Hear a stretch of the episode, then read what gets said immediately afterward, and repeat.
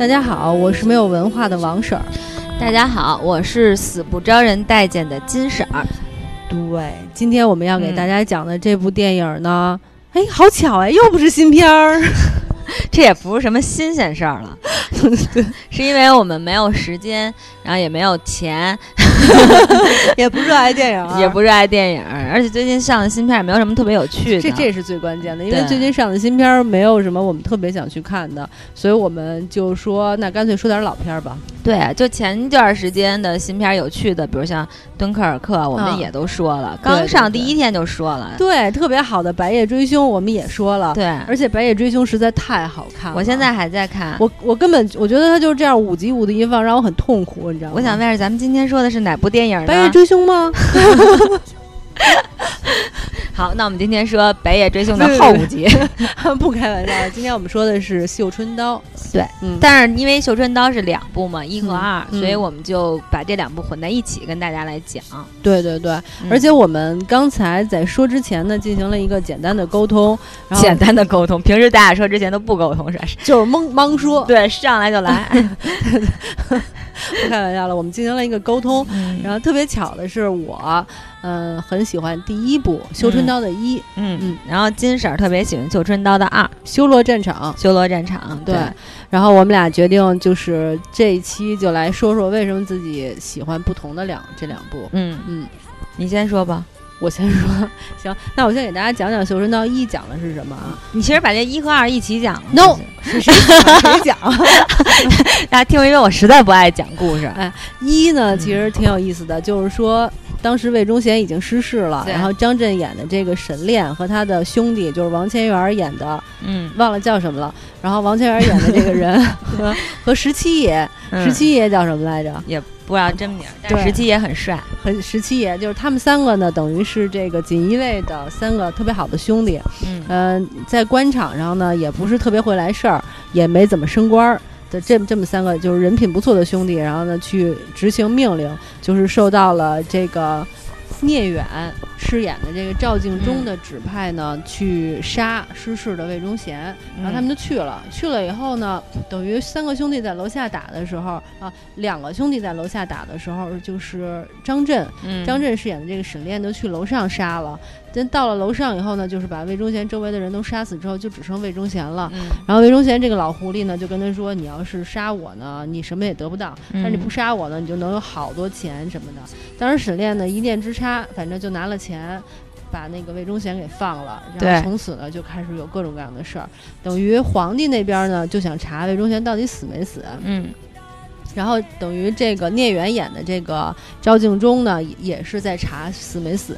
他呢是希望魏忠贤死，皇帝那边呢可能是不希望。反正他是一个很矛盾的问题。结果这三兄弟就因为沈炼的一念之差，最后陷入了一个巨大的麻烦中。对，最后呢，王千源和十七爷的这两个兄弟就死了。嗯，说白了，其实有点因为沈炼的关系，对吧？对他们也没有想到享受到实际的好处。沈炼好歹把那金条还拿了好几天呢，对吧？因为沈炼拿这钱，后来还把刘诗诗给赎出来了。对他其实就是一种私欲。对，反正最后呢，就导致他的兄弟都死了，挺惨的。这个故事就完，就他一个人活了，就完了。对，其实你这故事说的挺好的，但你把里边唯一一个女主。刘诗诗，刘诗诗连提都没提到。对对对，因为我其实认为第一部的感情线还是在兄弟情这一块儿。对，就是兄弟之间一开始是特别的互相信任，后来可能因为钱，我倒其实不太相信沈炼是不想分给他兄弟这笔钱。其实他把钱当时已经都说好了，说这是给大哥的，这是给给。但是但是那是后来嘛，就最最开始的时候他没给他们。我我是想他可能想过了风头之后再给。嗯，我看他这架势不像是想私吞的那种。嗯，但是呢，就是确实因为他的这种一念之差，导致他的兄弟都死了。对，就是结尾的时候，虽然说那个聂远演的焦敬忠说，呃，其实你杀你杀他们也得死，你不杀他们也得死。他是说过这样的话，可是我觉得他说这话已经没有用了，因为改变不了那个最开始，嗯，沈炼就是为了钱把兄弟陷入危险中的这个事实，所以我就觉得说他在说什么都没有用，就是他的问题。你说就是沈炼的问题，对对对对对，所以我我特别喜欢这一部，我觉得他是无奈的，就是一个小决定改变了人的一生，就是这种感觉。嗯，OK，那我先讲第二部的这个故事吧。嗯嗯，其实《绣春刀》的二是修罗战场，这个故事呢，其实相对于它应该是第一部的一个前传。前传，前传就是硬硬非要硬说是前传吧，也是以沈炼为为这个男一主要的这个人物。嗯，对，这里边呢，就是说沈炼仍然是那个叫什么来了？锦衣卫，锦衣卫仍然是锦衣卫。其实他是最早他在战场上，然后。就是所有的战场上都死了，就是他和张译饰演的，嗯，呃，邵文昭，嗯嗯，然后这个沈炼也就是张震，然后就加入了锦衣卫，后来在一次执行任务当中 扫除异党当中，然后呢，就是他们当时要去。这个呃，去杀除的这个人就是叫北斋，就是杨幂，就是杨幂一个画家。然后在这个过程当中呢，这个张震呢就和杨幂产生了感情。其实他就等于是心里太善了，他本来说杀就杀了，结果没想到那哥们儿要强奸杨幂，对，然后他最后对就相当于救了杨幂，对对。但是发现就是救杨幂之后，其实杨幂背后还是有一个巨大的巨大的势力，其实是当时是想就是呃。窜也不算窜谋，差不多是这意思，对，差不多是这意思。然后呢，等于张震就被迫的也陷在了这个过程当中，就相当于是两个党派之争的一个怎么说牺牲品，一个小人物。但是他最后为了救杨幂，他最后没死吧？他没死，他没死，但是别人别人就是对其他的有另外两个人就死了。嗯，但是其实他是最后也是为了救杨幂，就是不得不卷进了这个党政之争。嗯，对，其实是一个小，我觉得是一个小人物。不得已而无奈的一个命运的写照，因为他最后他也说，他说这个这个时代，然后我们是无力去改变的，就是他跟杨幂说的，嗯，对，所以这个是主要是在就是也是党内之争的这么一个故事，我觉得更多的是。那你为什么喜欢呢？因为这里边，说实话，我个人第一我是觉得就是，当然你非要说他和他是第一部的前传的话，那可能是有一点问题，但如果你单奔拎出来这个故事的话，嗯，呃。首先是我觉得这里边有我喜欢的张译，啊，就演的那个邵文昭，嗯嗯，然后我觉得我特别喜欢他，我觉得演的特别好，对对对，演的特别好特别好。他演将军的时候也还挺有英气的，完了装孙子的时候也挺孙子的。对，然后还有就是你喜欢的雷佳音，哎，我没喜欢雷佳音，我是欣赏他啊，你欣赏的雷佳音，哎，但是你摸着良心说，雷佳音的演技是不是特别精湛？挺精湛的，挺好的，就真的是很好。他演陈俊生的时候，那种那种窝窝囊囊的样子，跟他演这个就是。特别阴险，他他演的这个角色特别有意思，就是挺阴险的，老使坏，但是装的好像大大咧，没事儿啊，没事儿什么的。但其实就是特狠这么一个人。他一开始，但是其实他到最后就是当时就是沈炼救了他以后，然后他对沈炼那种信任以后，最后他也牺牲了嘛，为了他们。对对对。所以我觉得就是后边他演的那个我也挺喜欢，就是其实他把整个人物演的还是很丰富的，就是他的转变。但我喜欢前头。嗯，好吧，我都喜欢，就是所以我说这部片就是第二部，我之所以喜欢，是它讲的虽然是政治斗争，然后小人，其实这他们都是属于小人物的那种无奈的那种命运，然后呢，我觉得还有丰富，就是人物会更丰富，对我觉得人物会很丰富。其实你知道，就是第一部我会感觉更多的是集中在沈炼这个人物，就是沈炼这个人物，虽然是兄弟情，但是给沈炼的故事会特别多。但是第二部其实我觉得张译和雷佳音的这种出彩，把整个故事会让我觉得更丰富。整个条理我觉得也更清晰。我觉得张震啊，真是亏了，他不应该跟张译、雷佳音，对，还有王千源这些人在一起演戏。他虽然，其实我觉得张震是很有演技的，但是我觉得第一部就还好，只有一个王千源，而且王千源那个角色很普通，很普通，没有什么特色。但是第二部的这个张译和雷佳音戏份儿，就是人物性格就特别丰富，导致特别出彩。对。那个，我现在你说这个戏，你记最记记得清楚的哪个镜头？我就只记得那个雷佳音吃面，呼噜呼噜呼噜吃完了以后，跟那和尚说，说那个啊，是谁买了北斋的画啊？然后那和尚说啊，我不知道谁买的。然后其实买画的都是好人，对。然后他对面写的那个就是说，和尚说了 什么反党都是好人。然后雷佳音又看着他，啪啪把那纸撕了，说，那你告诉我是谁谁买画？然后那和尚就说了。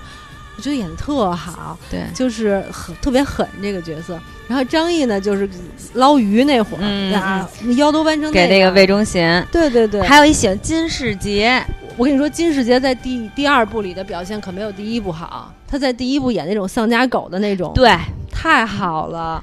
所以我觉得张震特别亏，他被这些人一包围，你知道吗？你知道张震的形象吧，会有一点固定。就是他会文艺和太帅了。对，就是他会。当然，你说他的外表也会抢去他很多的东西，就戏份儿，或者你你觉得可能他的演技，但实际上他的形象太固定了。当你看到金世杰呀这种老戏骨，再包括就是说王千源，就想第一部他还 OK，没有太多的对抢的东西。对，但是你看张译和雷佳音一出现的时候。你就会感觉哇塞，全是他们。对，就他那个人物会演特别丰富。嗯，张震这个人物呢，虽然你说他这两部，你说你非说第前传和后传略微有点牵强，但是他无论前传后传，就是那个样子，他都是那个样子，而且同时都喜欢了一个心里有别的男人的女人。这个是我看的时候，我一直就想，为什么要这样啊？啊，是。这个我也想过，而且那个刘诗诗叫妙童哈，妙童，然后张那个那个那个杨幂叫妙妙璇，妙璇，嗯，她那个杨幂在桥上跟那个张震说：“我叫妙璇”的时候，我说：“哟，姐儿俩这是，就是。”其实这点也是我不喜欢第二部的原因。我不喜欢第二部，是因为他为了照顾第一部，就是强行加了很多戏。比如说到最后，那个像雷佳音，还有那个女的都已经战死了，张译也死了。都死了，凭什么他一个人还活着？因为还要有第三部，是是这个意思。但是你就会觉得说，他为了第一部的那什么，对，为了接，就故意让他活着。我觉得没必要这么拍，就觉得有点尴尬。然后呢，他到第他在就是第二部，也就是前传里边呢，已经是看透了这个世道。嗯。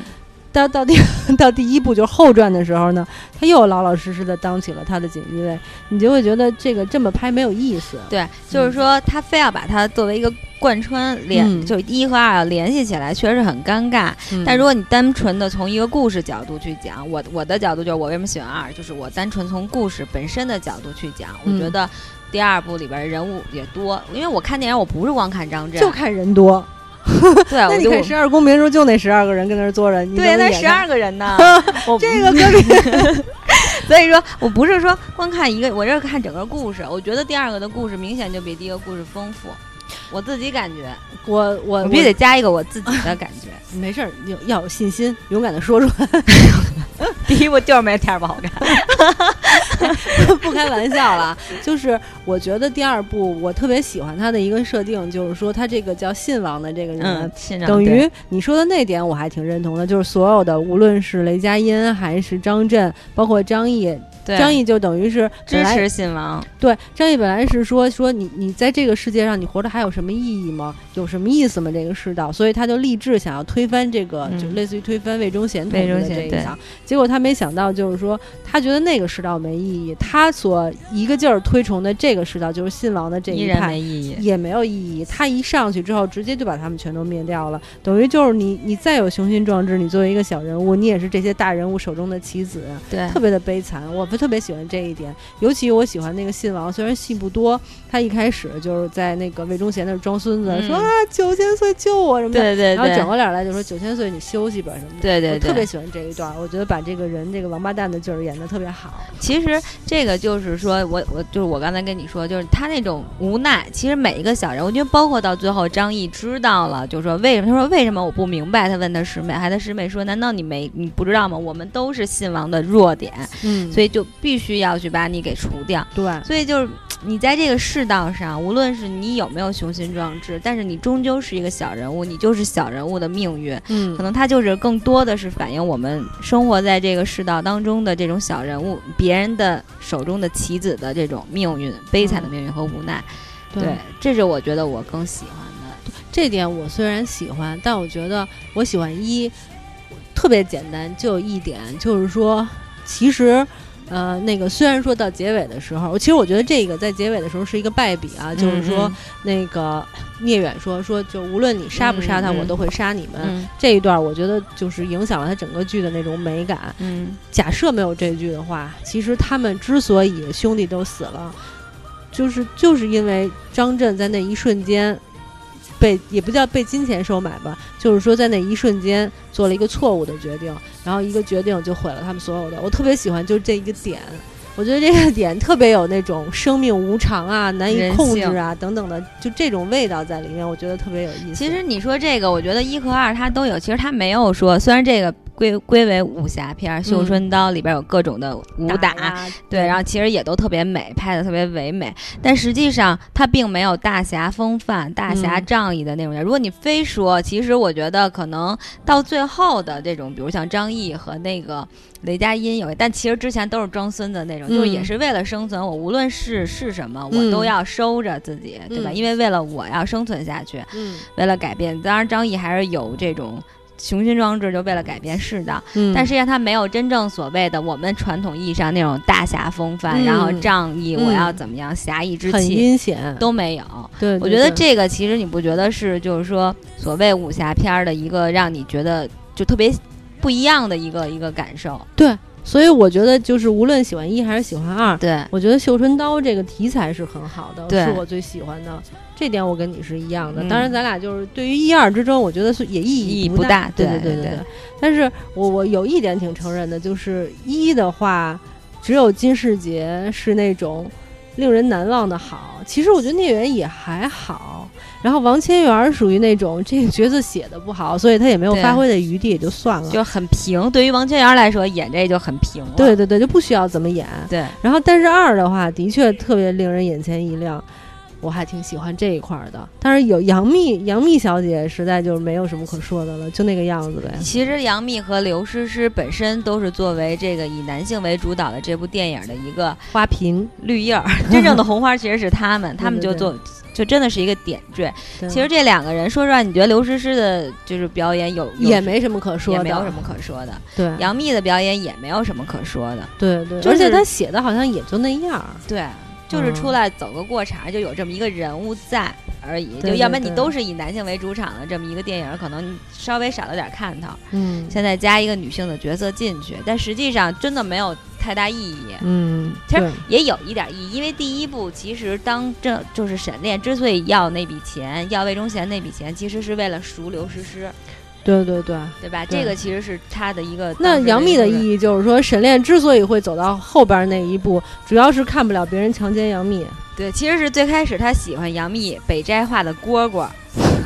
喜欢这蝈蝈之后，后来觉得，哎呀，一个就是跟他一起办案的这个锦衣卫要强奸杨幂，嗯，所以不干了，就有点对。但但其实一我也有一个特别不喜欢的 bug，就是说那个十七爷演那哥们儿跟他师兄一直都有矛盾，最后他师兄收了聂远的钱去杀十七爷，嗯，结果去杀的过程中呢，临时就快死快杀死他的时候，又又改变主意，又不杀他了，对吧？你记得那一段吗？嗯，对对。所以我就会想。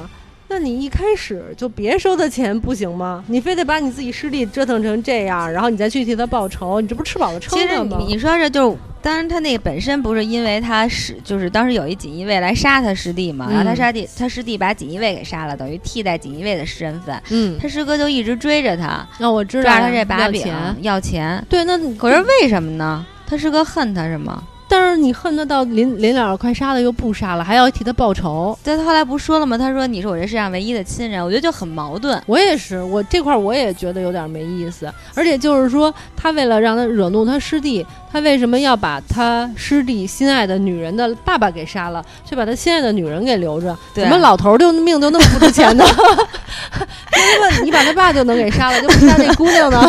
这个令我很因为姑娘很热。他那里说了这句话了，虽然没有什么，但人家说，我说的是台词儿，你们怎么那么脏啊？我说啊，我没说什么呀，但但是我觉得你的笑容出卖了一切。对，咱们客观的说，我就觉得他为了表现嗯这个矛盾，然后把老头杀了，让我不能接受。对，就反正有有有些东西有点牵强，真的是有点牵强。对对对对，而且就是我就后来就 我看完第一部的时候，我之所以没那么喜欢他，就我觉得。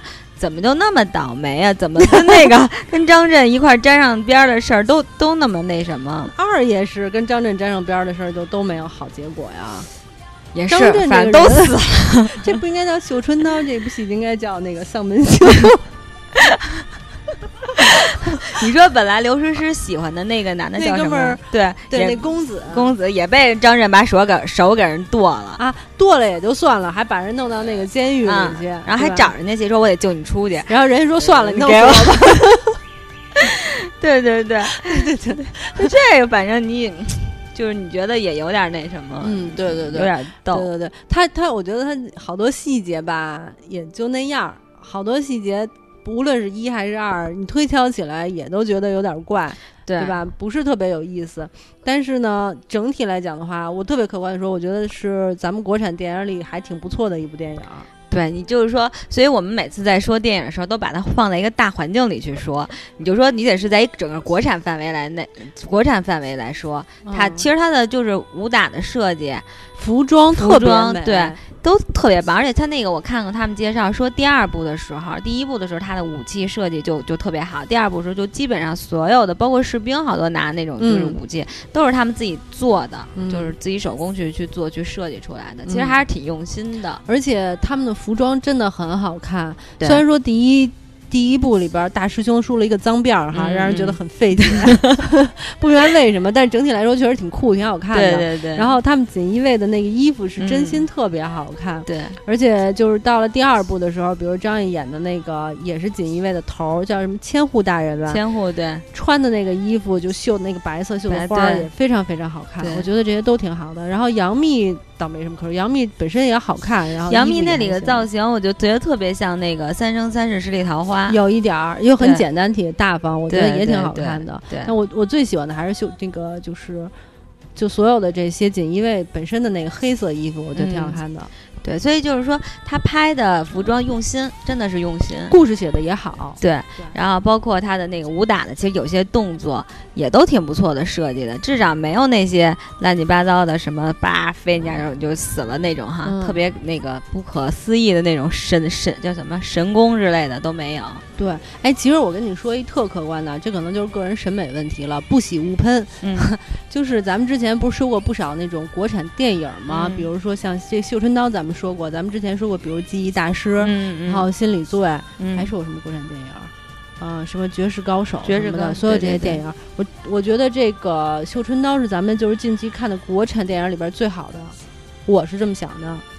国产电影最近，那我得想，咱们最近都看了什么国产电影啊？但你不要说什么老炮儿、太阳照常升起，不是这些，就是说近期咱俩说的这几部，对对对，我觉得挺好的。作为剧情片也有剧情，对，说得通，里边还有那么点小内涵，演员演技一个个都特别精彩，我觉得特别良心。对对，所以说其实这部片儿，你看本身在豆瓣上的评分也都很高嘛，七点五。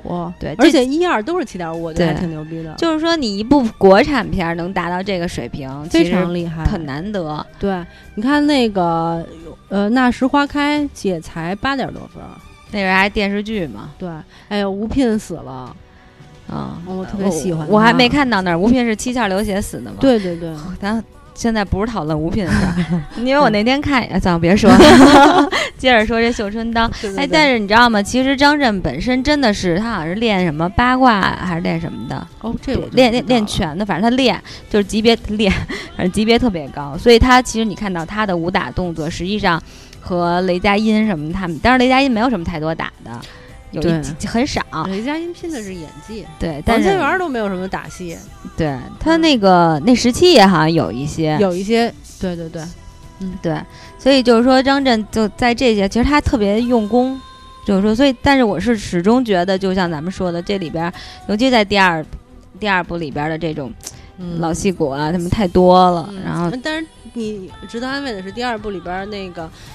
魏忠贤也就那样，也没有多少戏，因为也没有给他太多的戏份。对对对对，其实他就唯唯一，比如说，就像你说张译，然后那个钓鱼那会儿张译，然后那会儿有点魏忠贤，然后还有后边有结尾有结尾有点对对，所以他没有太多出来的。但是金世杰真的是演的太棒了，就是之前我看那个，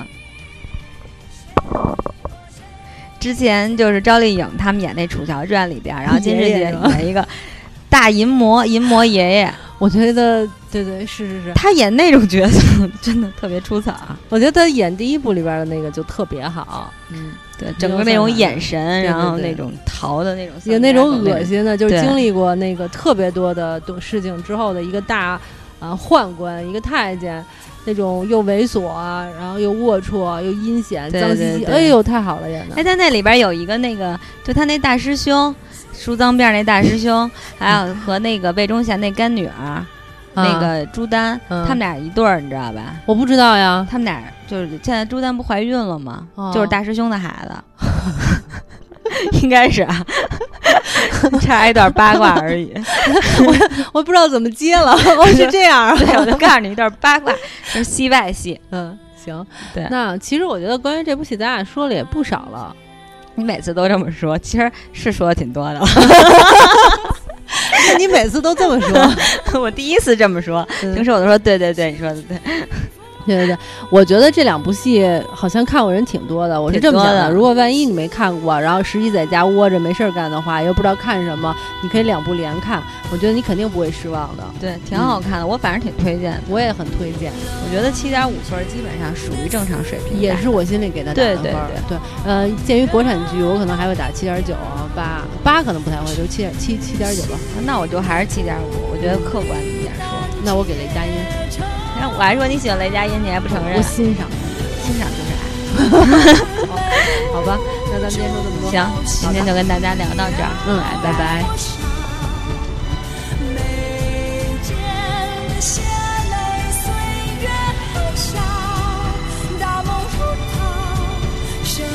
心。